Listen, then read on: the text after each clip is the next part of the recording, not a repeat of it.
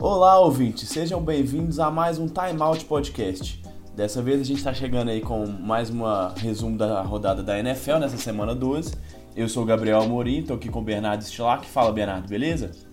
E aí, Gabriel, tranquilo? Preparado aí para poder falar da, da reta final da temporada que já vai reservando quais vão ser a, as principais emoções, né?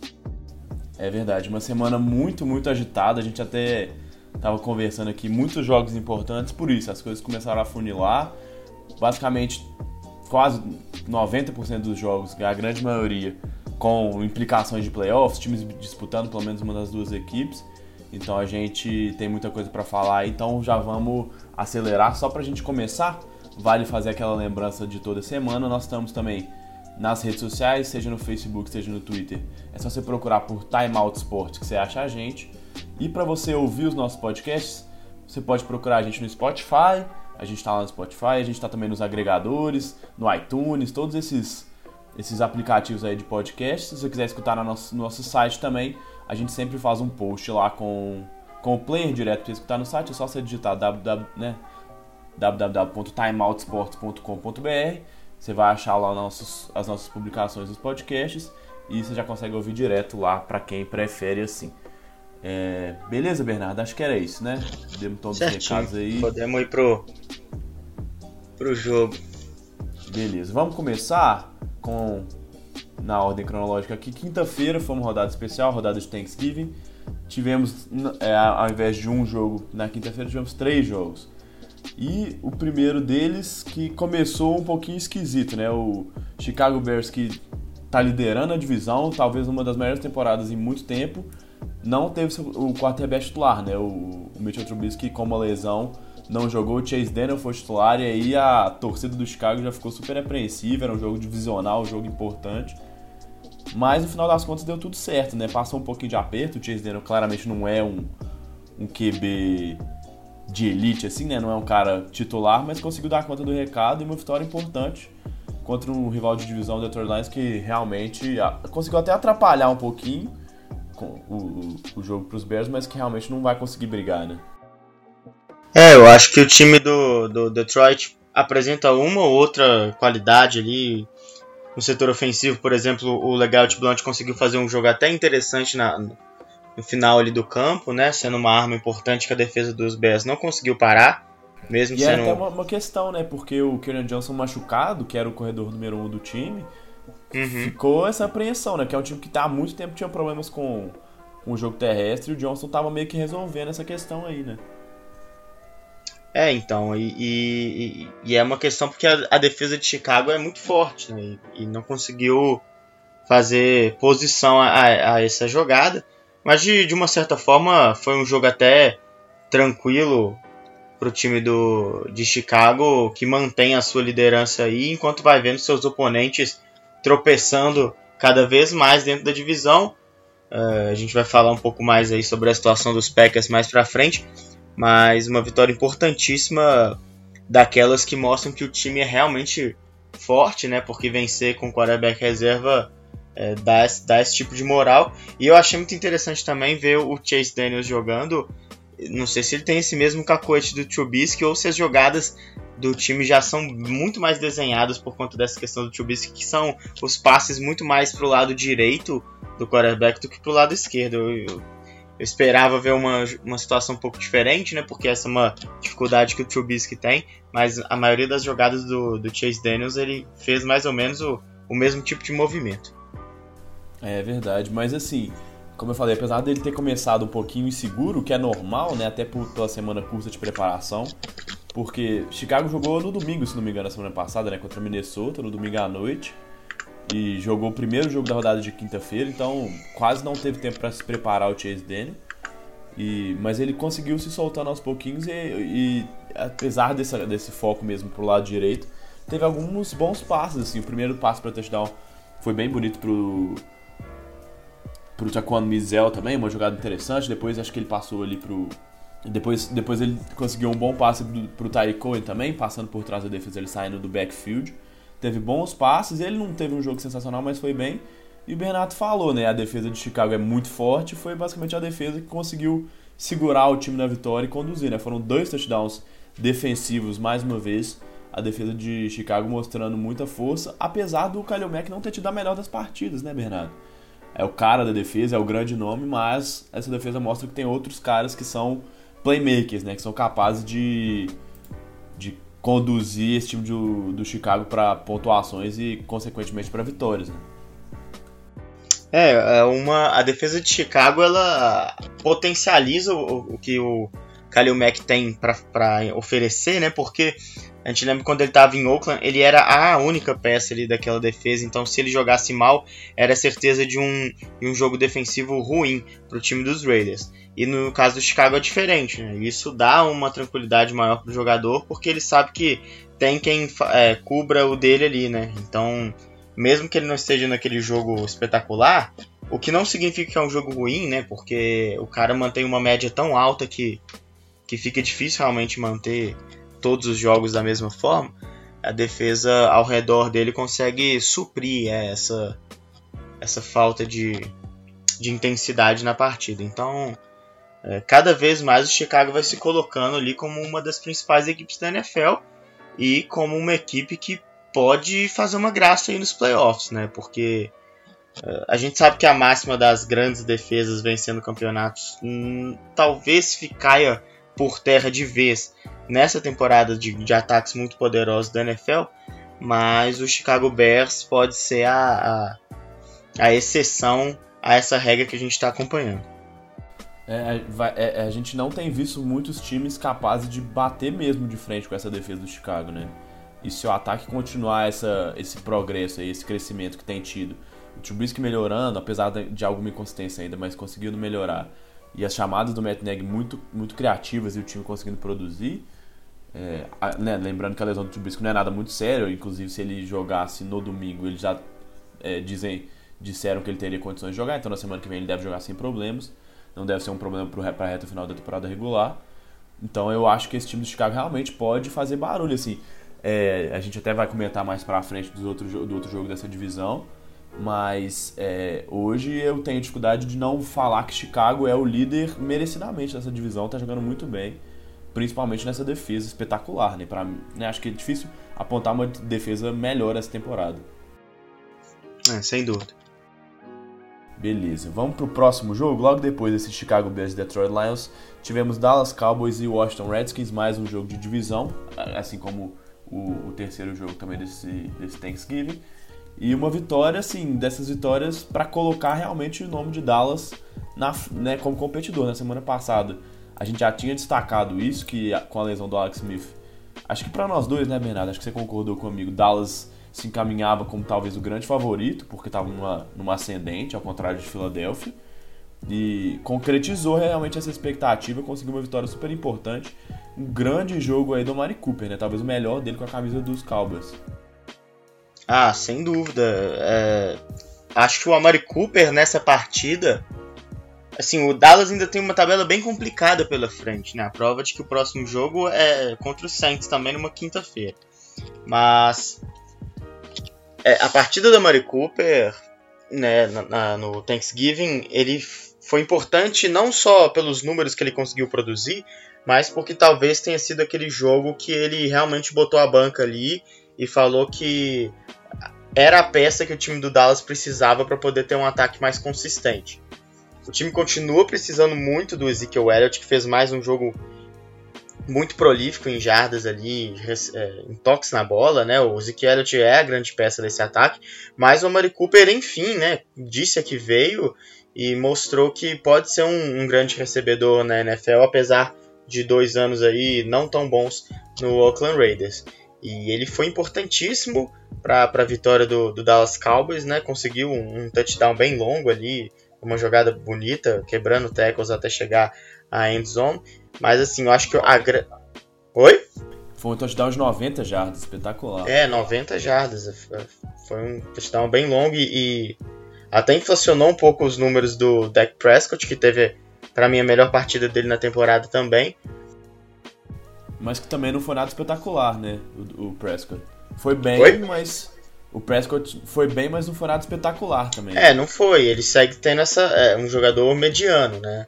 Eu acho que também não dá para esperar nada muito além do que a gente já viu dele nessa temporada, não. A primeira temporada dele foi, foi muito boa, mas não creio que ele vai voltar a jogar naquele nível, né? Principalmente porque não tem mais a mesma linha ofensiva. O, uh, talvez agora com o Mari Cooper melhore um pouco a possibilidade de jogar mais em play action, mas, mas é outra situação. Agora, só para terminar, a questão do Amari Cooper, a importância da, da grande partida dele é realmente essa. Assim, dar essa moral e de colocar o Dallas Cowboys como cada vez mais o, o principal candidato a liderar essa divisão. É, não, concordo. Perfeito. Acho que do lado de Dallas é basicamente isso. Adrian Peterson teve problemas ali com lesões, não conseguiu correr bem. E a gente viu que o Colt McCoy é um cara que tem muitos problemas, assim, às vezes ele é ousado até demais, né? É um cara que arrisca muito, foram três interceptações nesse jogo. E algumas bolas até um pouco, é, vamos dizer, meio juvenis, assim, de um cara que não, não parece estar no nível desejado, principalmente a primeira interceptação. É, o, o, o defensor conseguiu ler muito bem os olhos dele, interceptou de maneira muito fácil. Então, sem esse jogo terrestre muito forte aí, sem o AP correndo bem, teve uma média de menos de 3 jatos por carregado, fica muito difícil, né? E, time de Dallas, de, de, de, Washington, perdão, sofrendo muito com lesões, o corpo de recebedores já tá todo baleado, e aí mais essa lesão do Eddie Peterson, que já veio para suprir o, o Darius Guys, que foi selecionado no draft e teve uma lesão que impossibilitou que ele entrasse em campo nessa temporada. Então o time de Washington sofrendo também Alex Smith com lesão, os recebedores com lesão. Então vai ser muito difícil esse time manter mesmo essa sequência. Agora, é, Dallas, como, como o Bernardo destacou, tem uma tabela complicada. E talvez essa sequência de temporada, não um momento, mas a sequência de temporada seja o que mais levante dúvidas, porque depois do jogo contra o Saints é o jogo contra os Eagles, né? E o time dos Eagles, apesar de tá, não tá tão bem, a gente até vai falar um pouquinho da vitória deles contra o Giants depois. Mas é, se consegue embalar mais duas vitórias seguidas aí, passa, porque vai vencer o confronto direto contra o Dallas. Passaria ou no mínimo igualaria caso o Dallas vença os Saints, que não, não é muito provável. Então, realmente, a tabela de Dallas complica, mas a tabela de Philadelphia também não ajuda, né? Ainda joga contra o Rams, contra o Texans. Então, essa, essa divisão leste da Conferência Nacional continua sendo talvez a mais mais equilibrada e não necessariamente pelo lado positivo, né? É uma, uma conferência que hoje Filadélfia e principalmente Dallas estão ali na briga, Washington correndo por fora, mas nenhum desses times deve ter nem alguma chance de chegar em wildcard, né? Ou ganha a divisão ou não vai para os playoffs. É, muito provavelmente vai ser a divisão que, cujo líder é, tem o, o pior retrospecto, né? Exato. Em relação a vitórias e derrotas. Só para terminar de falar sobre esse jogo, chamar atenção para a defesa do, do, Dallas Cowboys, que tem alguns nomes interessantes. Você falou da interceptação, né? Teve uma lá do DeMarcus Lawrence que foi muito interessante. Ele mostrou muita habilidade até com as mãos, né, para conseguir segurar a bola do Colt McCoy. O Van Der Esch que segue tendo uma temporada brilhante, né? Assim, um cara que veio do nada, né? Surgiu assim sem expectativa nenhuma, mas que vem jogando muito bem. E vai ganhando solidez defensiva também o time do Dallas, né? E que talvez a grande, o grande problema para o time dos Cowboys, assim como alguns outros times aí na NFL, seja que essa, essas vitórias e a possível título de divisão mantenham o Jason Garrett no comando. É, é mais complicado, né? Porque apesar de ser líder de divisão hoje, apesar de ter uma sequência mais positiva, né? Foram são três vitórias seguidas para o Dallas Cowboys. O desempenho ainda não é espetacular e a gente sente que muitas vezes é mesmo o Jason Garrett que acaba freando um pouquinho esse time, porque essa defesa realmente é muito boa. Tem, uma, tem o DeMarco Lawrence que, é, Lawrence, que é hoje um dos melhores pass rushers, né, um dos melhores apressadores de passe na liga inteira. Tem uma linha defensiva forte, uma secundária boa com nomes jovens, o, o Byron Jones, o Tidobi Awuzie, o Xavier Woods também. E esse corpo de linebackers aí, apesar da lesão do Sean Lee, que a gente sabe que é o grande líder dessa defesa, principalmente nesse corpo de linebackers, tem jogado muito, muito bem com, além do Leighton Van Der Esch, que o Bernardo já falou, de Alan Smith, né? Dois linebackers jovens que foram draftados, apostas do Dallas, que adora construir seus times aí pelo draft, e aí, apesar de ter muito, muita força no ataque, né, com a linha ofensiva, e também com o Zeke Elliott, vindo do draft, esse, esse corpo de linebackers parece realmente ser para valer. Esses dois estão jogando muito bem, seja na defesa contra a corrida, seja defendendo o passe. Então, essa defesa de Dallas realmente parece ser o ponto. Se o Zeke Elliott conseguir continuar correndo e o Amari Cooper tendo boas partidas, né, sem onerar tanto o Dak Prescott, essa defesa parece capaz de conduzir esse time mesmo. Certo. Beleza, para fechar a rodada de quinta-feira, o último jogo, como eu falei, mais um jogo divisional, e é esse outro jogo que o favorito foi vencedor, né, Bernardo?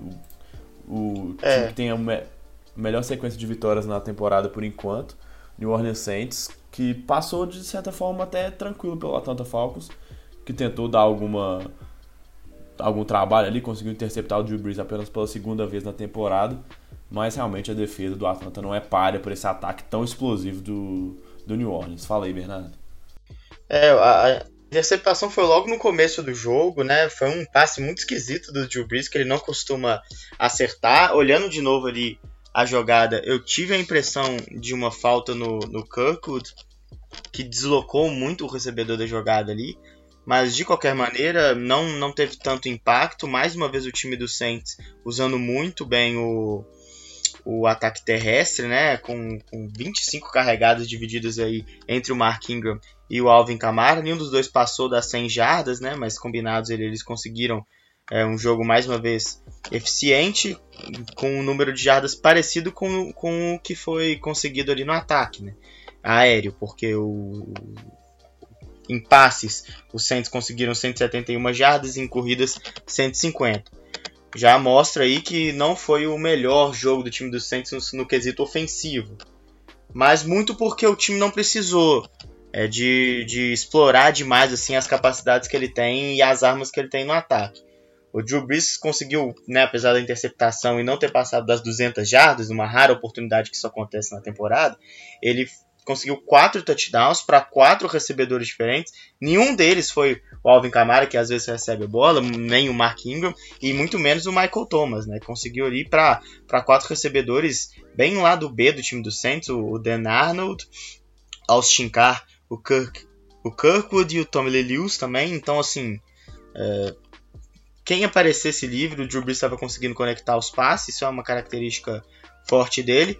E pela primeira vez na temporada, né? Acho que não porque a defesa vem jogando mal, mas é porque o ataque sempre se sobressai.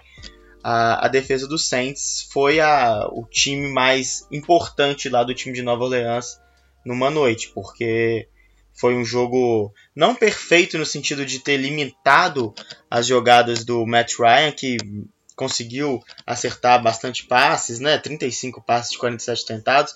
Teve até um jogo nesse sentido bom, mas que foi decisiva. E é uma questão que a gente vem falando aí ao longo da, da temporada da importância do, do time do, das defesas, né? Não serem é, especificamente dominantes, né? Limitarem mesmo o ataque das outras equipes, mas de que quando aparecerem serem de fato impactantes no jogo. E foi o que a defesa do Santos conseguiu ser. É, teve uma interceptação para cima do Matt Ryan, mas mais do que isso, conseguiu forçar fumbles para cima do quarterback em duas oportunidades, né? E ainda conseguiu forçar um fumble e recuperar ele, né, para cima do Julio Jones, que é uma situação que, que é bastante rara, se tratando de um dos melhores recebedores da NFL. O Julio Jones teve uma boa partida apesar disso, quase chegou a 150 jardas, mas num momento crucial ali da partida ele acabou soltando a bola numa pancada ali na defesa do Saints, que fez com que o time de Nova Orleans tivesse a bola em, em, ótimas condições de campo. E foi isso que aconteceu, né? Essa, o número de turnovers da partida, ele influi também no, no número de jardas ofensivas do Saints, porque em quase todas as oportunidades que entrou em campo o ataque estava em condições de ter que avançar pouco o espaço de campo para poder pontuar. Então, apesar de um jogo não tão produtivo no setor ofensivo, o Saints mostrou que quando precisar, né, quando for necessário, vai poder contar com a sua defesa. Destaque para o Eli Apple, que, que foi uma troca durante a temporada do Saints junto ao, ao New, New York Giants, que está fazendo muito bem ao time de Nova Orleans. Ele, para mim, já é o, o, tem sido o cornerback que está jogando melhor no time do Saints. O, o Marshall Letmore, que foi muito bem no ano passado, tá jogando bem esse ano, mas sem conseguir repetir o mesmo nível de atuações. Nesse jogo dos Falcons mesmo, alguns passes muito longos nas costas do, do Marshawn Letmore até mostram que os quarterbacks não estão não tendo mais o mesmo respeito com o jogador, mas o Eli Apple, pelo contrário, vem conseguindo ser uma dificuldade a mais para os quarterbacks adversários. E ele conseguiu jogar muito bem contra o. muitas vezes alinhando contra o Julio Jones, né? O que Exato. torna mais impressionante ainda. Foi realmente uma boa partida do Eli Apple. Isso chamou atenção e essa defesa do Saints realmente tem jogado cada, cada vez melhor. A cada semana a gente sente uma defesa mais consistente e mais capaz de, como você falou, colocar o time em condições de vencer os jogos, né? Não necessariamente é uma defesa super eficiente contra o passe, é a primeira contra a corrida, mas a gente sabe que esses números ficam um pouco. É, como é que eu vou dizer? Alterados aí, porque os times que jogam contra o Saints acabam lançando muita bola. Seja porque a secundária não está tão bem, seja porque já está atrás no placar porque o ataque do Santos sempre consegue colocar muitos pontos, então você não consegue correr tanto assim. Mas uhum. essa defesa contra o passe tem melhorado mesmo e acho que o Eli Apple é um bom espelho de, né, uma boa representação de como essa defesa tem jogado melhor. Um cara que teve o primeiro jogo muito ruim com a camisa do Saints, mas que a cada semana vem crescendo e a gente viu no ano que o New Orleans teve uma defesa pelo menos próxima do nível do seu ataque, conseguiu ganhar o Super Bowl. Então, com esse desempenho do ataque que continua espetacular, como você falou, um jogo teoricamente ok do, do Bruce, nada, nada demais, mas foram quatro touchdowns e 171 jardas.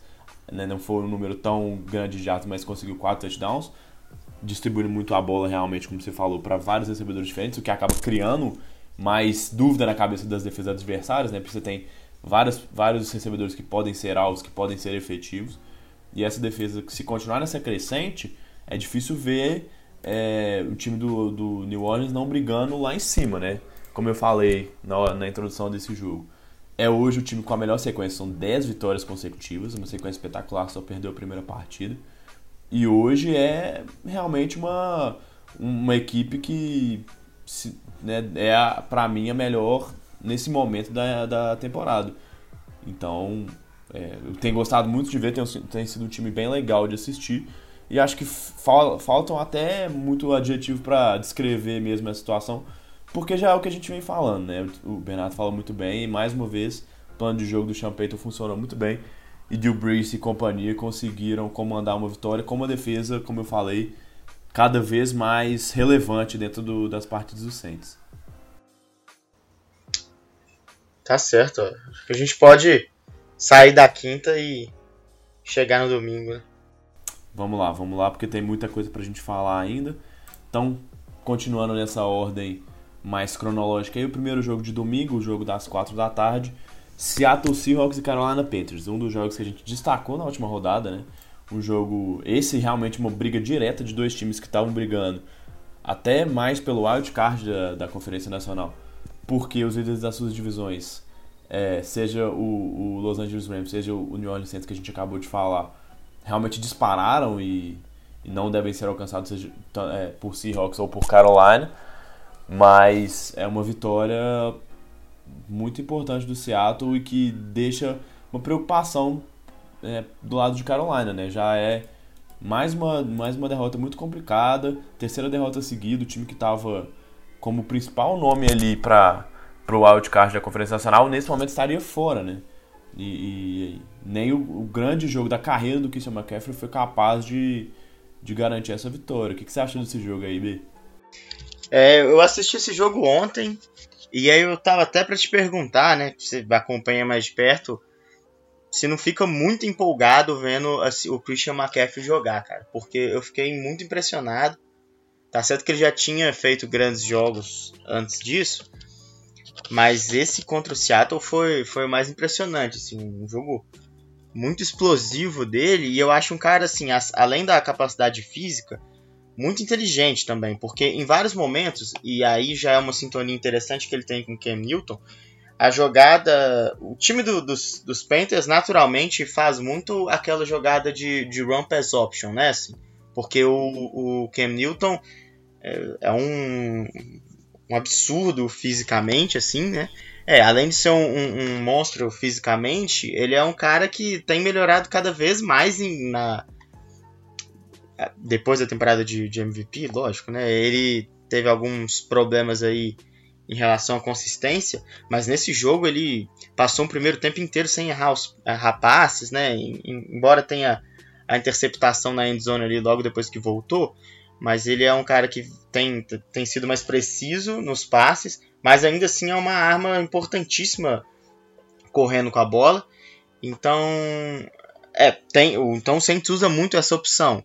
E quando usa e o Cam Newton percebe que tem uma marcação já preparada para poder conter a corrida dele e todos os outros recebedores estão bem marcados, eu tenho a sensação de que as, as corridas do McCaffrey de, de posicionamento não são treinadas para ele poder fazer aquilo.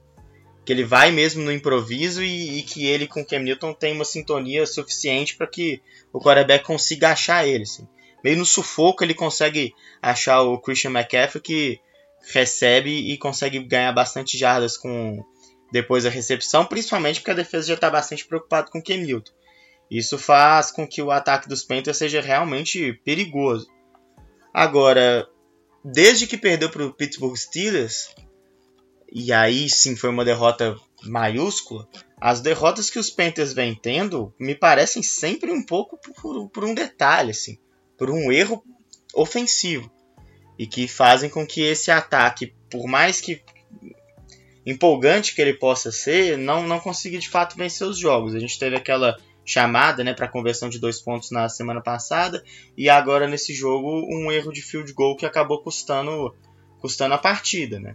Isso sim, falando só do lado dos Panthers. Do lado dos Seahawks, mais uma partida excelente do Russell Wilson. Eu acho um dos caras que eu mais gosto de assistir muito móvel, mas também muito preciso e que não titubeia assim, em tentar lançar a bola é, em lançamentos profundos, né?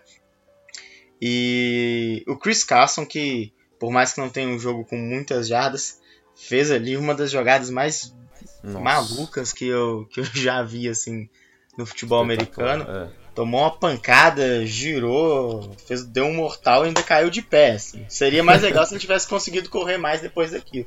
Mas mesmo assim, foi, foi impressionante, né? É isso mesmo. né realmente, é, você falou aí do, do, de Carolina nesses jogos contra Detroit e agora contra Seattle, jogos apertados que foram decididos em, em questões de decisão mesmo, assim, lances capitais. E, e realmente, assim, o, o Ron Rivera tem tido algumas decisões um pouquinho questionáveis, né? Tanto, como você já falou, na, na tentativa de conversão de dois pontos né, na última na última rodada, na semana 11, e agora esse field goal errado de 52 jardas. E, assim, eu sei que pode parecer conservador demais e é fácil falar agora, mas se não me engano, o time de, de Carolina tinha alguns tempos para pedir ainda quando tentou esse, esse, esse field goal longo de 52 jardas. E, e assim, na hora, o Gano não estava passando tanta confiança, apesar dele já ter nessa temporada acertado um field goal de 63 jardas que ganhou o jogo contra os Giants é, fiquei com a impressão de que sobraria ainda muito tempo, 1 minuto e 45 para Seattle, e a gente sabe que o Russell Wilson com esse tempo conseguiria chegar muito provavelmente na, na zona de field goal. Então a chance de você ganhar colocando o time de Seattle numa posição normal, né, de saída de kickoff ali, não era muito grande. Então você, teria que a sua defesa jogar muito mais do que estava conseguindo jogar. Então eu talvez tentaria, mesmo falando de novo assim, pensando até de uma maneira mais conservadora, mas tentando colocar no chutar o punch tentar colocar esse ataque lá atrás, para que aí sim, né, para percorrer o campo inteiro, talvez eles não tivessem tempo suficiente, tivesse algum problema com o cronômetro ali e não conseguissem. E aí você vai para prorrogação.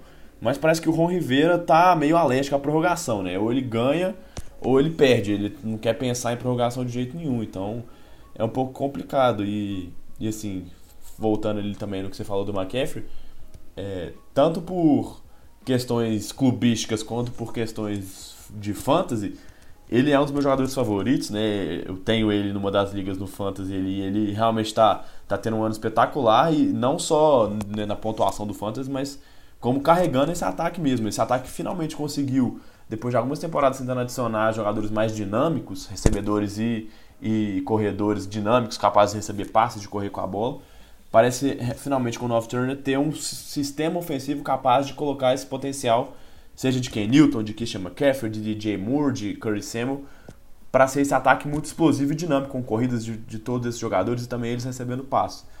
É, mas realmente fica aquele gostinho, assim, o time que liderou o jogo quase todo, assim, não teve atrás no placar até o momento em que perdeu o jogo, né? Então é, é complicado aí porque fica é mais uma derrota muito pesada e mais uma derrota que dá uma sensação de que talvez esse time era subestimado no começo da temporada, mas que essa, essa sequência de vitórias positivas né, no, no, meio da temporada tenha superestimado um pouquinho o time. Então, não sei, fica complicado. E Seattle, muito consistente, como você falou, o jogo terrestre funcionando e o Russell Wilson, quando necessitado, foi muito bem. Essa talvez tenha sido uma das melhores partidas dele nessas últimas aí, nessas mais recentes conseguindo mais de 330 jardas. Foi muito bem mais uma vez. A conexão com o Tyler Lockett foi muito boa. E, enfim, é, fico, é, rola uma decepção mesmo, mas Carolina parece hoje mais uma descendente do que uma, uma ascendente, o que é preocupante pelo momento da temporada, né? É, e, e também porque se os Seahawks continuarem nessa toada, né, também tem uma, uma, uma tabela acho que mais fácil que a dos Panthers, porque ainda jogam, se não me engano, duas vezes contra os Cardinals. Não, duas vezes contra os 49ers e uma contra os Cardinals. E, são basicamente apesar... três vitórias é, garantidas. É, e, e, e, tem um jogo, e são dos últimos seis, se não me engano, quatro jogos. Dos últimos cinco, né? Quatro jogos em casa, então. Isso. É, o time tem uma tabela um pouco mais tranquila do, do, que em relação aos Panthers que pegam, por exemplo, os Saints duas vezes ainda. Mas é lógico, ainda tem outra vaga. Não, não consigo diagnosticar o que falta para os Panthers transformarem esse ataque em, em algo que consiga vencer os jogos, né? E, não sei, é. é aquela coisa que a gente é difícil tirar, é conseguir dividir a relação emocional com a relação esportiva, né? É, é, que nem me lembra um pouco a situação dos Eagles. A gente ficava falando, ah, isso aí ainda é ressaca do Super Bowl, isso aqui não, isso aqui é, isso aqui não é. Tá muito tempo para poder ser ressaca ainda. E aí a gente fica, acho que com os Panthers tem que ficar pensando um pouco nisso também, né? Assim, ainda é um pouco de, de abalo daquela derrota muito pesada para os Steelers, essa situação, né? Porque foram realmente derrotas muito decididas no detalhe. É, parece que aquela derrota pesou mesmo. E assim, você falou, o ataque jogou bem, seja na. É, acho que nesse jogo contra o Seattle foi até melhor do que no jogo contra o Detroit. Mas contra o Detroit, o Ken Newton teve 357 jardas, 3 touchdowns e uma interceptação. O McCaffrey correu pouco, foram 53 jardas dele e 56 corridas totais do time. O time acabou correndo pouco porque ficou atrás no placar também.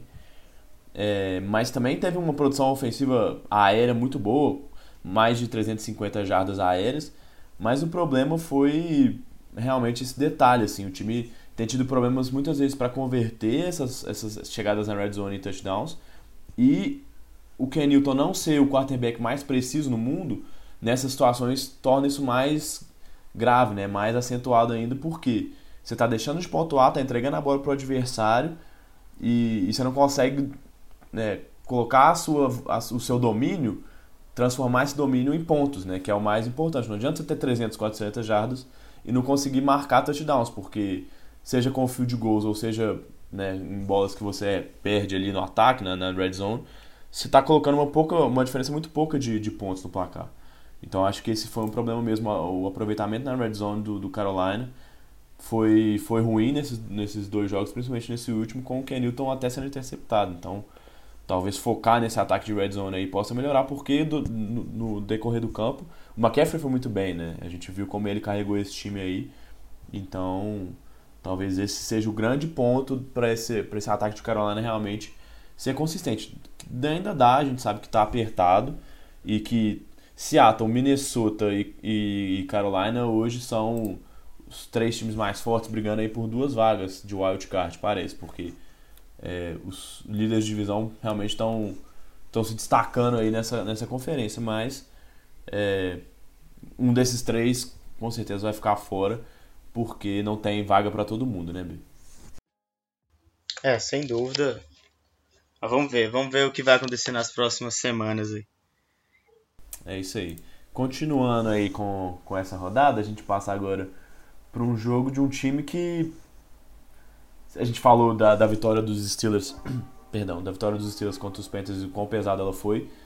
essa vitória pro Denver Broncos é uma vitória de afirmação, né? A segunda vitória seguida, segunda vitória contra um time pesado, segunda vitória é, realmente categórica aí desse time que, que tem um calendário até tranquilo no final da temporada e que parecia meio morto no, pra, na briga pros playoffs aí na AFC, mas que agora parece estar embalado, né?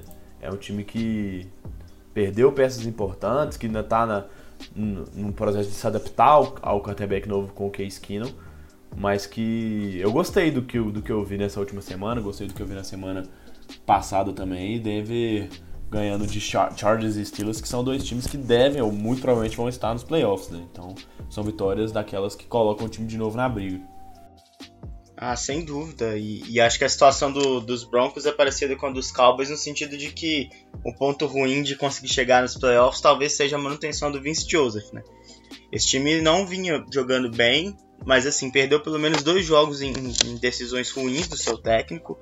Mas, de novo, uma vitória maiúscula, como você disse, mais uma, né, em sequência, que deixa um time com muita moral para continuar buscando os playoffs. O jogo do Case que não foi é, honesto, né? Assim, o que o Case que não pode fazer, cuidando bem da bola, conseguindo dois touchdowns, nenhuma interceptação, mesmo não tendo conseguido assim passar das 200 jardas, mas o destaque ofensivo do, dos Broncos foi de fato o Philip Lindsay, né? Com uma média aí de quase 8 jardas por carregada, passou das 100, 110 jardas, então é, um, um cara que, que vem sendo importante para o ataque dos Broncos e que conseguiu fazer o time ficar mais tempo, afastar o Roethlisberger do, do campo, apesar dele não ter tido um jogo perfeito, né? Foram duas interceptações graves, assim, e, e principalmente aquela que foi um jogador de, de, linha defensiva ali, eu esqueci o nome dele, do, dos Broncos, que, que conseguiu recuar ali até até a linha da até dentro da endzone para conseguir fazer o passe, a interceptação. Foi, foi uma jogada bem bonita mesmo da, da defesa dos Broncos, mas um vacilo do, do Big Ben que parece estar tá cada vez mais suscetível a esse tipo de, de pane, né? Ele não teve um bom jogo contra o, Jacksonville Jaguars. Nesse jogo contra o Denver Broncos, não dá para poder falar que o cara foi mal, né? Ele passou das 450 jardas aéreas, mas não tá na idade também de ficar forçando o cara a lançar mais de 50 vezes por jogo. Então, é, me esse preocupa plano, um pouco isso. Esse plano ofensivo do, de Pittsburgh foi bem esquisito, né? Durante o jogo mesmo, isso ficou bem, bem evidente que o time estava forçando os passes e não tentando correr.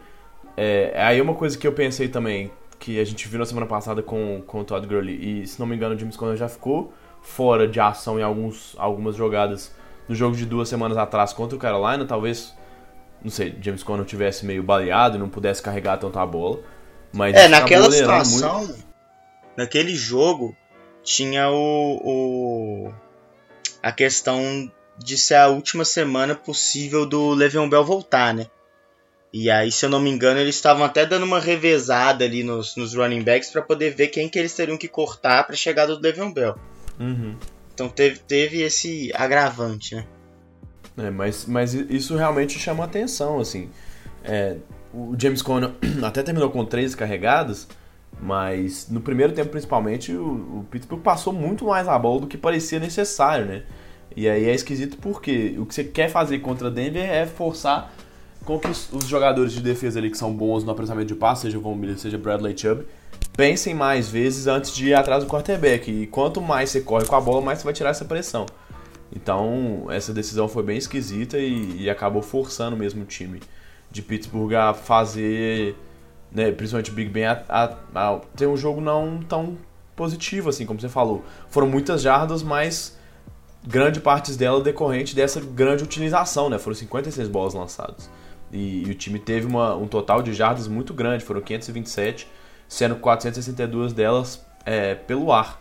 Então, uhum. é, acho que Pittsburgh precisa equilibrar melhor essa questão de correr, porque ficou esquisito. O time de Denver não tem uma, uma defesa tão forte contra o, contra o jogo corrido que justificasse esse, esse plano focado demais no jogo aéreo. Muitas vezes a gente vendo sem ninguém no backfield ali o time de Pittsburgh, então isso me chamou a atenção mesmo. E a defesa de Denver conseguiu, de certa forma, manter esse jogo sempre próximo ali, e aí no finalzinho a questão de jogar em casa e a pressão da torcida conseguiram, junto com, com uma boa campanha final, colocar o Denver Broncos, levar o Denver Broncos a essa vitória, né? É, e somada a essa, esse número de passes exagerado, né, um plano de jogo questionável, como você falou, o time do, do Denver Broncos conseguiu chegar muitas vezes ali no, no, no Big Ben, né? Uhum. É, a linha ofensiva dos Steelers é uma, uma linha muito forte, mas parece que não conseguiu conter tanto assim as chegadas do Denver Broncos, até porque tinha que proteger o quarterback, teve que proteger ele em 56 oportunidades, né? Mas ali foram seis hits no quarterback, além de dois sacks, que não é um número dos mais altos, mas que incomodam ali o, o cara fazer as jogadas, ainda mais quando se trata de um, de um quarterback que não tem a mobilidade como o seu ponto forte, né? Que é o caso do, do Big Ben. Então, é, isso foi interessante da defesa dos Broncos. Da mesma forma, me chamou a atenção alguns passes muito longos ali do, do Big Ben, principalmente pro, pro Juju Smith-Schuster, que inclusive teve um touchdown bem bonito, né?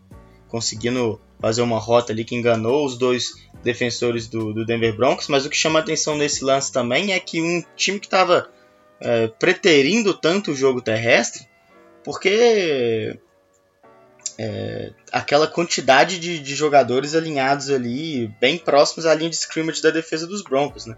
No uhum. final das contas, o Juju Smith-Schuster estava junto com, com dois jogadores de defesa só que ficaram lá no fundo protegendo.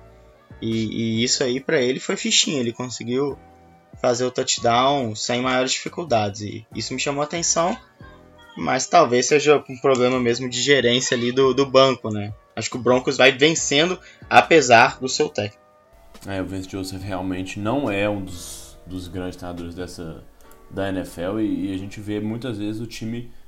É o que a gente falou do Dallas, né? Parece que o time tá meio. tem uma âncora puxando esse time assim que não deixa o time deslanchar de vez, né? Não é o, não é o caso de ser um dos melhores elencos da, da NFL nessa temporada, mas tem boas peças ali, uma secundária confiável, até um, uma dupla muito boa, como eu já destaquei em Von Miller e Bradley Chubb de, de apressadores de passe, de defensive ends linebackers ali. E um ataque que, que consegue ser muito forte nesse jogo corrido, né? Tem Philip Lindsay que o Bernard já falou, e o, o Freeman também, que é um calor que vem sendo importante nessas carregadas mais pelo meio ali, então é um time é um time que tem potencial para brigar. E, e, o Vance Joseph parecia estar tá tirando até as possibilidades desse time brigar nessa temporada.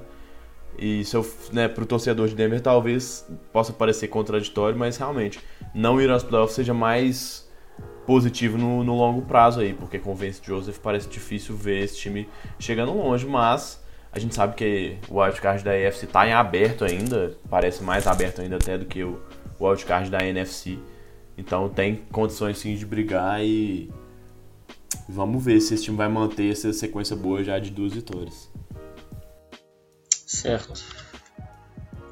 Beleza, vamos passar pro último jogo aí do domingo, porque a gente vai dar um destaque maior. O clássico divisional entre Green Bay Packers e Minnesota Vikings.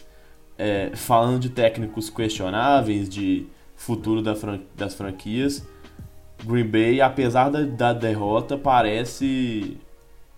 Né, tem aquele gostinho de talvez valer de alguma coisa essa derrota, né? Porque basicamente coloca o time fora da disputa pelo, pelos playoffs, mas Mike McCarthy cada dia tem a batata, tá com a batata mais assando, né? Vai ser difícil ele continuar no cargo ano que vem, caso não leve esse time aos playoffs, o que seria pela segunda temporada consecutiva a primeira vez, acho que desde 2006 que isso não acontece, né?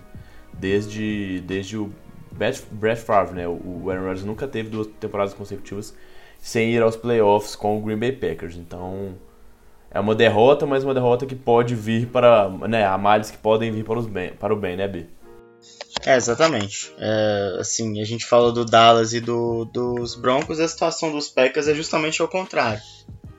A gente tem a sensação de que esse time poderia muito mais e que, enfim, vai ter o seu técnico é, mandado embora. Não é uma certeza, né? Porque há muito o Mike McCarthy já é questionado. Não tanto quanto está sendo essa temporada, mas ele é um. A gente imaginava né, que o time dos Packers pudesse sempre ser uma força muito maior do que ele de fato é, por conta do, de ter o Aaron Rodgers ali. É, a gente tem que falar um pouco também sobre o quarterback, né? Ele não vem tendo a sua melhor temporada. Não mesmo. É, e não Apesar... sei até que ponto isso vem. Pode ir. Não, apesar de nos números ele não tá mal, né? São 20 touchdowns e só uma interceptação. Mas ele realmente não tem se destacado. Pode ser, não sei, não sei o que é que você ia, que você ia comentar aí, mas pode ser ah, não, não ter se recuperado 100% da lesão, pode ser um pouco de corpo mole para tentar se livrar do Mike McCarthy. Você tem mais alguma hipótese aí de por que é, desempenho do Rodgers? É, a, a, do corpo mole parece um pouco com a minha. Eu não sei se chega a ser corpo mole, mas talvez assim, parece. Eu tenho a sensação de que ele tá sempre preocupado com uma coisa a mais ali antes do snap, sabe? Ele já vai pro snap analisando muito a defesa, percebendo se ele deve ou não mudar a, a jogada desenhada. E quando a bola chega na mão dele, ele nunca lança a bola de forma rápida. Ele sempre dá um ou dois passos para trás, para um lado ou para o outro, buscando um jogador que esteja mais desmarcado ou uma rota que tenha sido mais eficiente. E, e isso me parece um, um, certo, uma certa já desconfiança dele com, uhum. com as jogadas desenhadas pelo Mike McCarthy. Porque é, tiveram duas oportunidades nesse jogo que ele trocou a jogada na linha de scrimmage duas vezes. E nas duas ele quase estourou o cronômetro, né? É, não por qualquer falha de comunicação, né? Jogando fora de casa, mas mas por, por essa situação mesmo. Ele trocou uma vez, a defesa conseguiu é, se movimentar de uma forma, né, de uma resposta à movimentação que o Aaron Rodgers fez no seu ataque, então depois ele trocou de novo. É, parece estar tá com um problema mesmo de, de confiança na, nas jogadas que estão sendo desenhadas, e, e, isso também é perceptível mesmo depois que a, a bola chega à mão dele, que o snap acontece. Então ele ele para, olha, procura um recebedor que seja realmente desmarcado.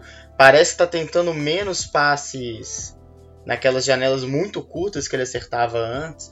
Então, não sei se, é, a, além das duas hipóteses que você trouxe que são totalmente plausíveis, tem essa também, porque ele não está jogando assim com a segurança necessária que um quarterback precisa ter de que, além de, de prestar atenção em todas as possibilidades ali, ler a defesa, ainda ter que mudar as jogadas, né, e, e ter a tranquilidade para poder não errar no momento de pressão, é, o, isso atrapalha bastante, mesmo o quarterback sendo o Aaron Rodgers, que é, que é um dos principais, talvez o mais talentoso na liga atualmente.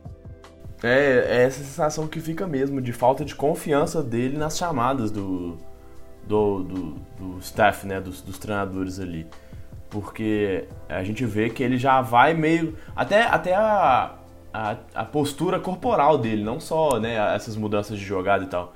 Ele vai meio. Tipo, putz, de novo essa? Será que devia ter chamado essa mesmo? A gente sente ele um pouco reticente quando ele recebe as instruções vindo dos treinadores, né? Então isso realmente chama atenção. Agora, uma das grandes críticas que se fazia ao Mike McCarthy, e que eu acho que até parece ter dado o, braço um pouco a torcer e mudou um pouquinho, foi entregar mais a bola para Aaron Jones, né? Que é o running back com a melhor média de jardas por carregada, são 6 jardas por carregada, uma média muito, muito boa mesmo. 3,5 já é uma marca boa, né? Que a gente considera boa ali para um, um running back. Ele tem basicamente né, quase o dobro disso. E, e, ele conseguiu um jogo ok mais uma vez, mas acho que no segundo tempo, quando as coisas apertaram, principalmente né, ali quando ficou atrás do placar, ele abriu um pouco mão disso de novo e aí o plano de jogo voltou a não funcionar. Então, principalmente no primeiro tempo, com o placar mais próximo, o ataque fluiu mais e conseguiu combinar mais rotas que não fossem só rotas verticais demais e tal. A, a, a química entre o, o, Aaron Rodgers e os recebedores calouros, seja o Economo Sam Brown, seja o Valdez Kentley, também ainda está em, em, em, uma, como é que eu vou dizer? É uma conexão ainda está crescendo, eles ainda estão desenvolvendo uma química melhor.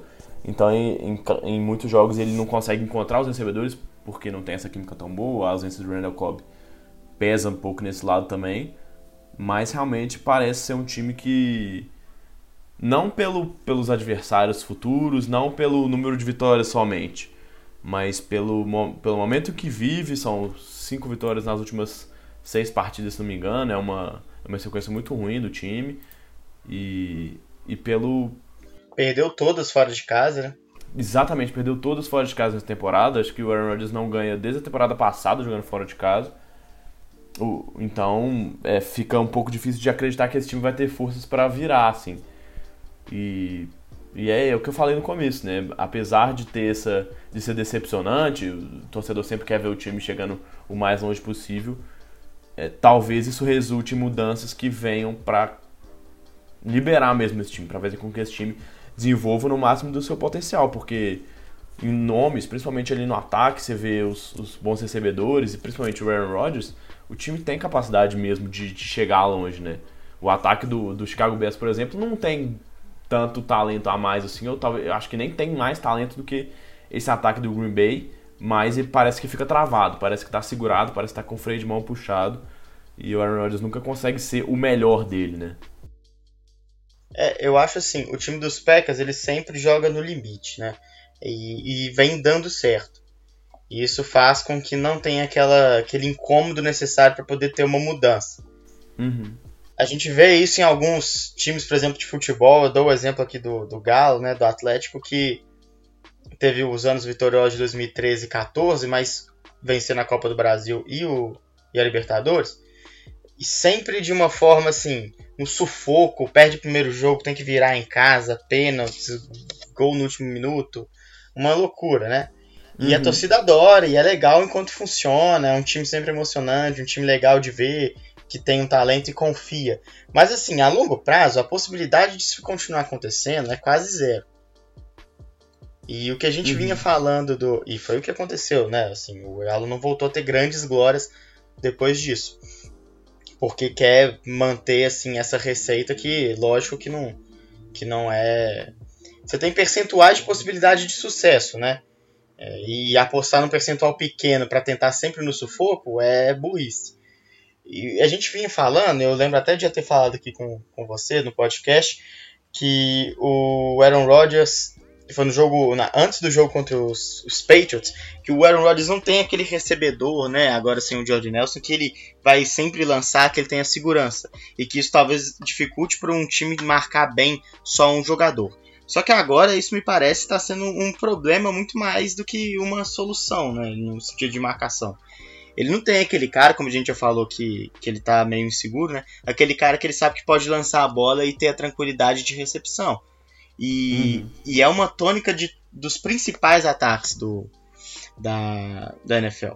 A gente viu no jogo contra o Cam Newton e McCaffrey, é uma das, das dos exemplos mais claros disso o Drew Brees com o Michael Thomas, que tem quase 80% de, de recepção, é, o próprio Tyler Lockett e o Russell Wilson nas últimas partidas, né, em que o Doug Baldwin não tem aparecido tão bem. É, sei lá, o, a maioria dos times mesmo tem esse. O, o Juju Smith Schuster, que, que vem aparecendo bem nos Steelers, passou das 100 jardas um jogo no jogo contra o Denver Broncos. E o Aaron Rodgers não tem essa peça, né? Então talvez seja a hora de, de, de ter um ataque não tão imprevisível, mas pelo bem da, da, da possibilidade maior de vitória, né? Ser mais parecido com os Patriots nesse sentido, né? Que é um, um time que é todo ajeitadinho e que favorece o, o, o Tom Brady a jogar bem. É, não, concordo com vocês. Só pra gente não deixar passar antes de finalizar pelo lado vencedor, né, o Minnesota Vikings que realmente se coloca de vez aí nessa briga, uma vitória super importante. E o Kirk Cousins finalmente tendo um bom jogo jogando no, no horário nobre, né? Finalmente conseguiu bem, conseguiu três touchdowns, uma partida muito consistente, foram 342 jardas. O ataque terrestre ainda deixa um pouquinho a desejar, foram 92 jardas nessa partida, mas pelo menos uma utilização maior, né? Foram 29 tentativas de corrida e isso ajuda, sem dúvidas, o, o Kirk Cousins, porque a linha ofensiva realmente continua tendo problemas, ainda não é uma linha ofensiva que tem dado tanto tempo, assim, tanta tranquilidade para o Kirk Cousins trabalhar. Então esse, esse ataque terrestre vai ser importante para esse equilíbrio mesmo desse time, para que o time consiga ser equilibrado e consistente. Mas o Kirk Cousins talvez tenha sido uma das suas melhores atuações. É. Ele jogou muito bem no, no, primeiro jogo dessa temporada contra o Green Bay e voltou a jogar bem e contando com os seus alvos de sempre, o Adam Thielen que estava meio sumido nos últimos jogos, dois anteriores a esse tinha 88 jardas somadas, só nesse jogo foram 125 em outras recepções e um touchdown, né? Realmente hum. mostrou por que ele é considerado um dos melhores wide, wide receivers nessa temporada. E além dele, Stephon Diggs, Kyle Rudolph também contribuíram bastante. Foi uma vitória importante. Os dois times foram mais explosivos na primeira, na primeira metade do jogo. E depois Minnesota conseguiu marcar 10 pontos, abrir essa, essa vantagem aí de, de 24 a 14, que só conseguiu ser diminuída com o fio de gol lá de Green Bay e acabou decretando uma vitória de um time que se ainda não é tudo que a gente esperava, porque na temporada passada já tinha um time muito arrumado, uma defesa muito forte, jogando com um quarterback que não é top, não é elite, né, com e agora com a adição do Kirk Cousins a gente esperava que esse ataque explodisse de vez. Mas talvez esse problema esteja exatamente em não utilizar demais o Cousins, né? Esteja em entregar mais a bola para os seus corredores, permitir que a linha ofensiva trabalhe menos na proteção de passe e acabe abrindo mais espaço para o jogo terrestre, confundindo a defesa e assim fazendo com que a vida do Cousins seja mais tranquila, né? Mas eu gostei do que eu vi, não, não é nada super animador, mas é positivo ao, a ponto de, de colocar realmente esse time como favorito. A, a, gente na semana passada, ou principalmente nas, nas duas semanas, colocava Carolina como o grande nome do wildcard na NFC. Talvez Minnesota tenha assumido esse papel, né? Até pelo momento ruim de, de Carolina. É, e assim. Deixa eu dar uma olhada aqui. É, não dá para descartar o Minnesota fora da briga pela liderança ainda, né? Por mais que o Chicago Bears seja muito mais não. sólido e do, do que o time dos, dos Vikings, mas de fato, realmente é, é um time que, que deve figurar entre esses três principais aspirantes a, a wildcard. E tem a rodada final, né? Chicago Bears e Minnesota Vikings se enfrentam em Minnesota na rodada final, uhum. né? Se Minnesota conseguir chegar ainda a, a, uma distância de conseguir recuperar, aí pode ser que esse seja o jogo de garantir mesmo o título da divisão. E é uma, é uma tabela que não é fácil, mas que tem três jogos que são bem acessíveis contra Dolphins lá. Três não, dois jogos bem acessíveis contra Dolphins e Lions. E aí vai precisar mostrar, força contra Patriots, Seahawks e Bears. Se quiser mesmo brigar pela divisão e, e talvez é, precise. Né, talvez não, com certeza vai precisar vencer um desses jogos pelo menos para brigar, nem que seja pelo wildcard, até porque Seattle também tá nessa briga aí vai ser mais um confronto direto daqui a duas semanas. Deixa eu só abrir a, a tabela do Lago Bears. Você tem aí? Deixa eu achar. Pra ver a possibilidade desse jogo realmente valer alguma coisa. Eu abri aqui. Eu abri aqui. Fala, que fala? Pode falar. É Giants, é Giants Rams, Packers, Packers 49ers e Vikings. É. Talvez os Packers já bem abatidos aí, né? Os Rams são de fato o time mais complicado.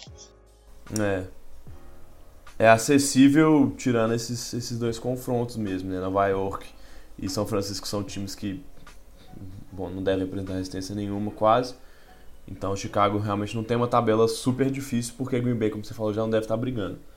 Mas é possível, a gente sabe que, que a, a briga está aberta, mas eu acredito que Chicago, a menos que né, tenha um desempenho, uma queda de desempenho muito grande, ou que o Trubisky acabe perdendo mais jogos por lesão, caminha bem para ser esse líder aí.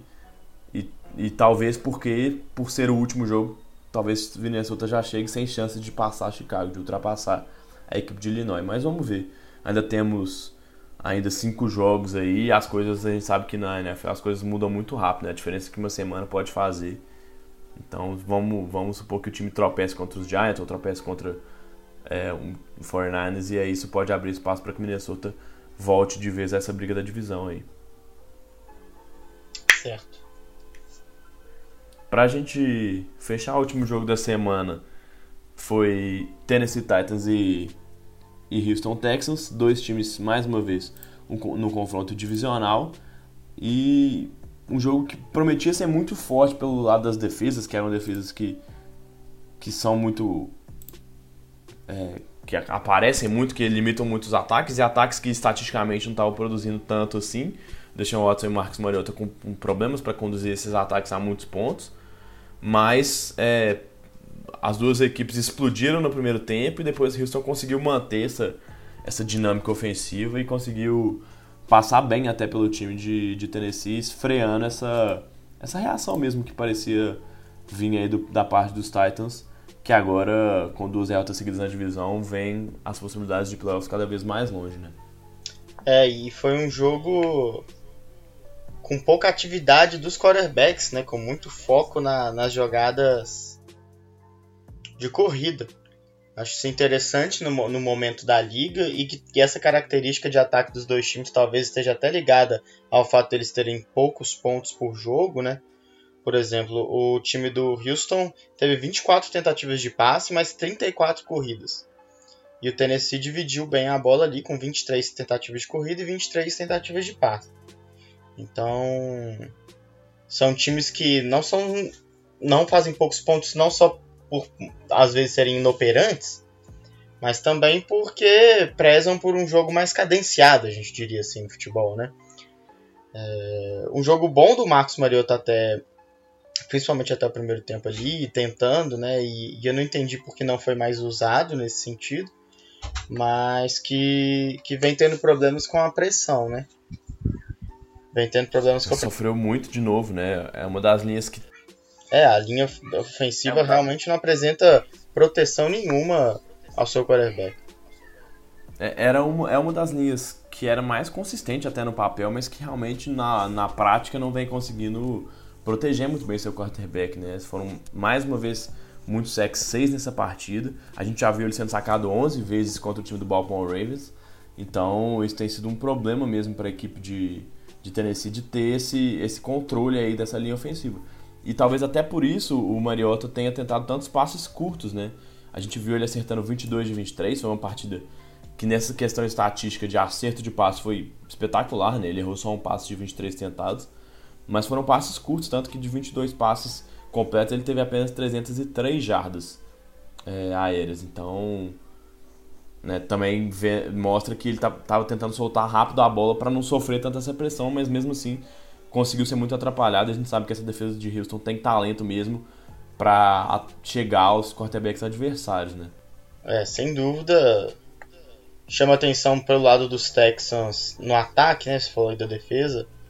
Mas a importância ali do Demarius Thomas, que tá melhorando um pouco a sua, a sua ligação ali com o Deshaun Watson. D'Angelo Hopkins é chovendo molhado, falar dele, né?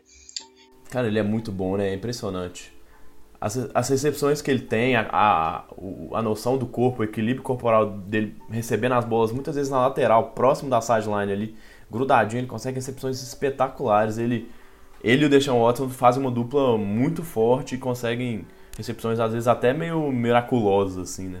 É, o, ele é aquele cara que a gente falou que não tem nos Packers, né? O Deshaun Watson Exato. olha para ele, joga e sabe que, que a chance de, de completar o passe é muito grande. É, o DeAndre Hopkins é um cara que a gente até sente um pouco de, de pena de não ter tido um quarterback melhor né, ao longo de sua carreira, porque ele, com, com um quarterback acima da média, seria ainda mais relevante do que é.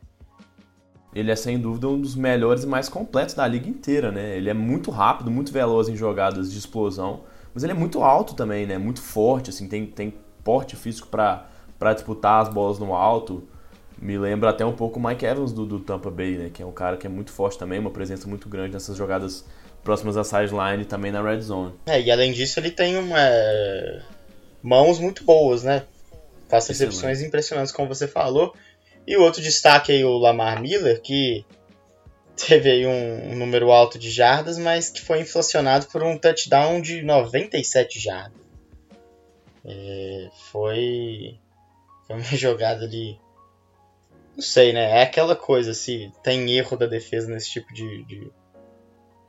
Invariavelmente tem, né? Nesse tipo de corrida, mas que se mostrou, né? Uma peça importante para o time do, do Houston, correndo com a bola. E o Deshaun Watson, mais uma vez, se mostrando um dos quarterbacks que entram na, na, na, lista dos quarterbacks que são muito móveis, né? Ele é uma, uma, uma ameaça dupla. É, você falou desse lance do touchdown do Lamar Miller e só pra sacar, ele, ele tinha sido o último cara a marcar um touchdown de 97 jardas corrido na NFL, voltou a marcar agora. E naquele momento do jogo, parece que realmente esse touchdown mudou a cara da partida, né? Tennessee dominou, conseguiu marcar os 10 primeiros pontos, quase forçou um fumble no, no retorno de kickoff. E aí é, é, Houston passou à frente. Tennessee na linha de uma jarda, se não me engano, é, teve na linha de três jardas teve um turnover, turnover on downs. E logo na jogada seguinte, né, só em uma jogada, Lamar Miller chegou até a endzone e aí daí pra frente o time de Houston realmente dominou o jogo. Esse parece ter sido aquele ponto de virada mesmo, aquele momento em que a moral do time e por estar jogando em casa, Houston conseguiu explodir mesmo. E, e o Lamar Miller é capaz de bater esses home runs e, e, como você falou, não necessariamente carregando tantas vezes a bola. Ele teve até menos carregados do que o Alfred Blue, que é um cara mais mais as trincheiras ali de corridas mais mais para ganhar aquelas jardas sofridas, aquelas jardas importantes ali. Então, é, o, o jogo terrestre a gente sabe, mesmo caso em que a gente acabou de falar de Minnesota, serve muito também para aliviar o quarterback. Essa linha ofensiva de Houston não é boa, a gente já vem sacando isso há muito tempo, mas é, tanto que cedeu 4 sacks nessa, nessa partida, mas o, o, jogo terrestre conseguindo aliviar e colocar outras opções aí para esse time pontuar e sair ali da pressão. É, e essa vitória é muito importante para os Texans também para poder se manter tranquilo ali na, na, na liderança, apesar do, dos Colts estarem uma, uma ascendente muito grande, né? A gente vai falar um pouco ainda do jogo do, dos Colts contra os Dolphins, mas é, se colocando como a principal força, até acho que os Colts têm mais capacidade de fazer estrago ali nos playoffs do que os Texans, mas é, não sei. Cada vez mais eu acho que os Texans vão, vão se mostrando aí mais propensos à liderança da, da AFC Sul. É, parece difícil ver Houston perdendo muitos jogos, né? Tá numa sequência muito boa, são oito vitórias seguidas, né? Perdeu os três primeiros jogos e ganhou os últimos oito. E joga ainda contra Browns, Jets e Jaguars, né? São três times que não vão brigar por nada, são times que, vem, que não vêm com grande destaque na temporada. E aí tem dois, dois jogos, principalmente o jogo daqui duas semanas contra o Indianapolis Colts, que são decisivos demais, né? Esse jogo é o confronto divisional, o time que, que hoje está dois jogos na frente de de Indianápolis, se, né, vamos supor, ganha de, de Cleveland, mas perde para Indianápolis, fica só um jogo. E aí pode acontecer alguma coisa, ou pode perder, por exemplo, para Filadélfia, que é a penúltima partida, e aí Indianápolis teria ainda chances nessa divisão. Mas tudo fica em aberto até esse jogo daqui duas semanas. Indianápolis, para ter chance de brigar pela divisão, precisa realmente vencer esse confronto direto aí. Apesar de concordar com você e achar que Houston caminha até de maneira tranquila. Parece um líder bem tranquilo, né? Um, um, líder que parece que vai conseguir sustentar essa, essa vantagem aí.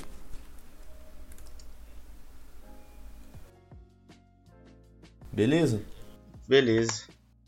Tem mais alguma coisa para destacar desses jogos ou podemos fechar os outros jogos dessa rodada aí? Vamos fechar. A gente tá com uma hora e dez quase.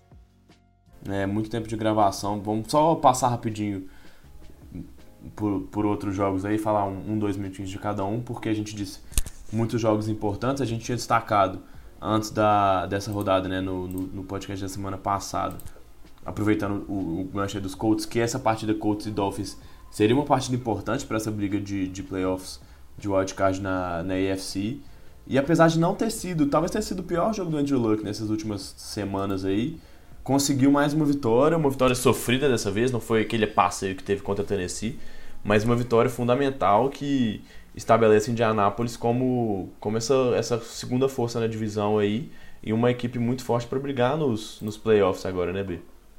É, e mostrando que pode vencer mesmo com esse tipo de adversidade, né? E o Andrew Luck, enfim, sofreu um sec, mas foi um só, né? Então não significa que tem uma, um declínio realmente a ser percebido aí da, da linha ofensiva.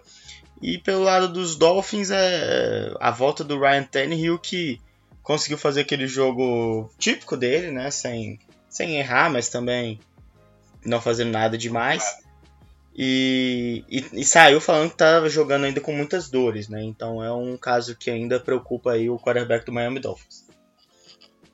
Miami que teoricamente está na briga 5 e 6 junto com com vários times aí, Miami, Cincinnati, Denver e Tennessee, todos com 5 vitórias e 6 derrotas. Mas. E, e, essa briga aí pelo segundo, pela, pelo wildcard da AFC ainda é muito em aberto. Mais um jogo aí que a gente tá falando, aproveitando que a gente tá na AFC, a gente pode falar um pouquinho da vitória muito convincente dos Chargers contra os Cardinals, né, Bernardo? Um jogo histórico aí do Philip Rivers que conseguiu um, um recorde impressionante mesmo. É, a gente falou do Ryan Tannehill, né? E, e ele, fez, ele teve esse recorde de passes completos consecutivos, empatando com o Ryan Tannehill. Ele não conseguiu passar, mas ele conseguiu a marca de ser os, os passes consecutivos desde o início, né? Ou seja, uhum. ele acertou todos esses passes, foram 25, né? Isso. Desde o início da partida, isso o Ryan Tannehill não tinha conseguido, então de qualquer forma ele está lá né, no panteão das estatísticas da NFL. Uh, é, apesar do, do recorde, o que interessa é que ele teve mais um bom jogo, né? O Philip Rivers vem jogando muito bem, com Keenan Allen também sendo muito importante para o time do, dos Chargers. É um time que é pouco falado. Uh, teve aquela derrota para o Denver Broncos que né, fez com que ele tivesse cada vez mais ainda sob o radar, mas que vem, vem jogando muito bem, vence os jogos que tem que vencer, né? Os Cardinals um time muito fraco mesmo nessa temporada, 2-9, e mas é o que tem que ser feito contra times que estão muito mal, né? Venceu de forma avassaladora. O que a gente ainda tem que ficar com o pé atrás em relação aos Chargers são as três derrotas, né? Ele perdeu para os Chiefs, para os Rams e para os Broncos, né? Lógico, os Broncos não estão no nível dos dois, dos dois outros times, mas é, eu acho que não, chega um momento em que não há mais a desculpa, né? Ah, perdeu, mas perdeu para os dois, dois dos melhores times da, da, da NFL. Tudo bem, mas se o time tem pretensões de chegar aos playoffs, vai jogar só contra os melhores times da NFL. Então eu ainda espero que os Chargers consigam uma vitória convincente de fato contra um grande time. De qualquer forma, vem jogando muito bem mesmo o time o outro time lá de Los Angeles. É isso aí, a nota triste dessa partida fica por conta da lesão do, do Melvin Gordon, né? Que deve perder alguns jogos aí. A gente sabe que ele é um dos principais corredores é, da, de toda a liga, né? Um dos melhores nessa temporada. Então, talvez possa ser isso possa complicar um pouquinho o jogo terrestre dos Chargers. E não só o jogo terrestre, né? Um cara que também consegue trabalhar recebendo passes e tal. Então, ele é muito importante para esse ataque. Ele é a força motriz mesmo desse time no ataque. Mais um jogo, Bernardo. É... Perdão. Mais um jogo da AFC, mais um, mais um jogo divisional aí. Patriots voltando de bye week e voltando com vitória, né? Passou pelo, pelo New York Jets, comecinho de jogo ali um pouquinho agarrado, mas conseguiu fazer o, o que deveria, cumpriu sua obrigação e venceu um jogo que é de, protocolar, né? Que, que parece que o Tom Brady vence todas as temporadas, todos os jogos contra os outros times da divisão. É, e voltou como se não tivesse jogado mal nos outros dois jogos, né? Antes, antes do bye. Uhum. Aquela vitória tranquila do Tom Brady sendo absurdamente eficiente, jogou muito bem. Assim, não foi nada espetacular, mas fez o que era preciso para poder vencer a partida no confronto dos 80 anos dos quarterbacks, né? 41 para o Tom Brady, e 39 para o Josh McCown. Realmente. E o Sonny Michel, a volta dele realmente muito importante, né? Faltava mesmo um, ah, um corredor dúvida. forte ali, ele conseguiu, consegue suprir muito bem essa, essa necessidade do time do Belichick aí.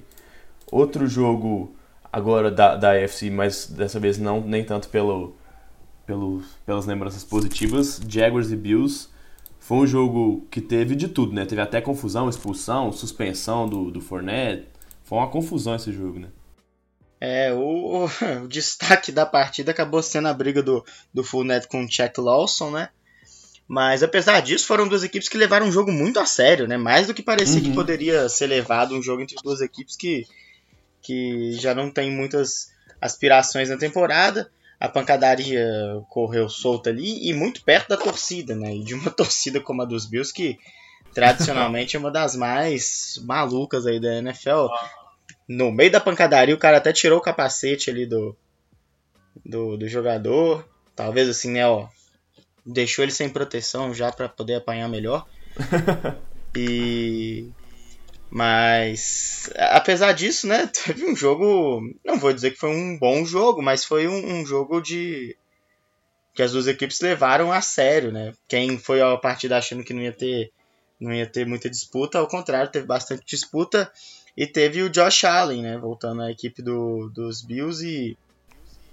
Não teve números muito impressionantes, mas acertando passes bonitos, passes difíceis, que é o que se espera dele, né? Um, um cara que uhum. veio aí com a, papel de ter um braço muito forte e brincando, né, fazendo provocações ao Jalen Ramsey. Então, teve, foi um jogo bem. Aquele jogo ruim, né? No, no futebol, aquele 1 a 1 mas que é um clássico e as equipes querem muito ganhar uma da outra. É, foi um jogo muito competitivo. E esse jogo teve, pro lado de Jackson, viu muitos desdobramentos, né? Como eu já falei, o Fournette está suspenso para a próxima partida.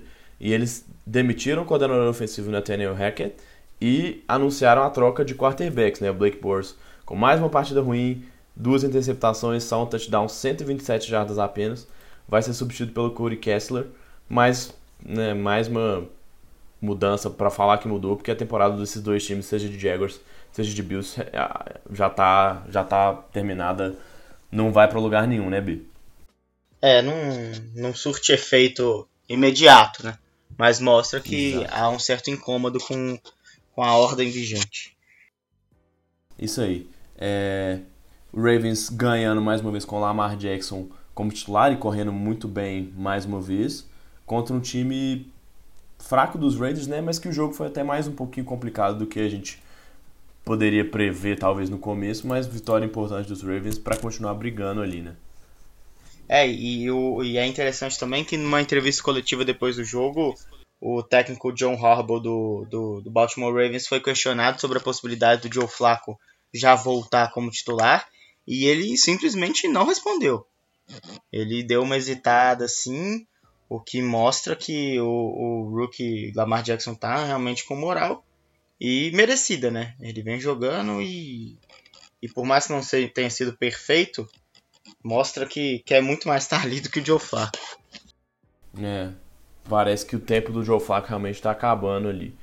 É, outro, outro jogo que merece menção aí, vitória dos Eagles mantendo o time de Filadélfia na briga. A gente já falou um pouquinho deles quando falou dos Cowboys aí. Parece que tem chance de, de continuar brigando, mas precisa continuar vencendo. Mais um jogo apertado, não foi tão bem mais uma vez esse ataque, mas conseguiu pelo menos sair com a vitória, né? É, e chama atenção esse ataque que foi tão criativo na temporada passada, dessa temporada dependendo muito mesmo da conexão entre o Carson Wentz e o Zach Ertz. Teve mais um bom jogo, o Tyrande da de Filadélfia, quase chegando a 100 jardas, e foi um cara imprescindível para que os Eagles conseguissem a vitória, freando aí a mini arrancada dos Giants que tinham vencido duas partidas seguidas. O Odell Beckham falou que dava até para chegar nos playoffs, mas colocou os pés do camisa 13 de volta ao chão.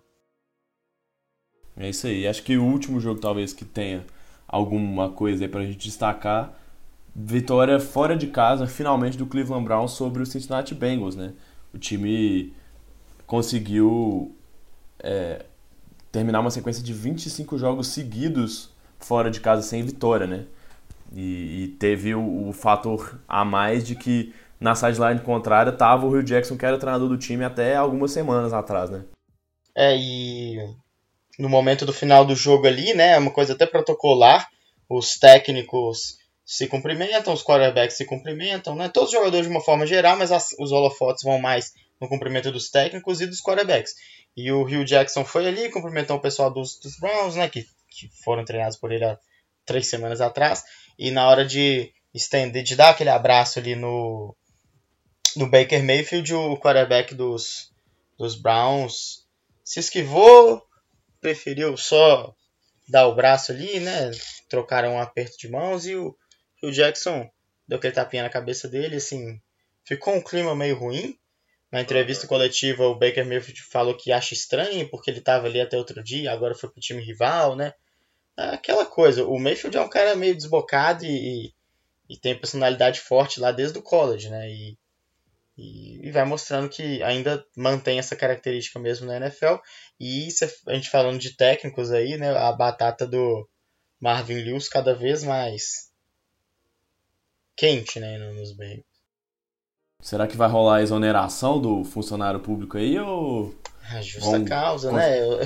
São 16 temporadas seguidas no, no comando dos Bengals e nenhuma vitória em playoff, né? E parece mais um ano que eles não vão conseguir chegar, nem sequer chegar aos playoffs, né? O Marvin Lewis realmente teve muito tempo para mostrar um trabalho e ele não conseguiu ir além do, do, do bom, né? Não, não, não foi espetacular. E, e o Ed Dalton machucado, não, não joga mais temporada, só complica mais as coisas, né? O Diego já estava fora, e agora com o quarterback lesionado, parece realmente que a temporada dos Bengals foi pro buraco. É, e o irônico é que ele ser demitido e o Rio Jackson assumir no lugar dele. Nossa. Cincinnati, se isso acontecer, Cincinnati tem que fechar, acabar e, e não dá, não, não dá. Beleza? Acho que tá bom, falamos pra caramba, passamos do que a gente esperava aí, mas essa rodada realmente teve muita coisa pra gente comentar aí. Então nós vamos ficando por aí. Um abraço, Bernardo. Um abraço, Gabriel. Até semana que vem.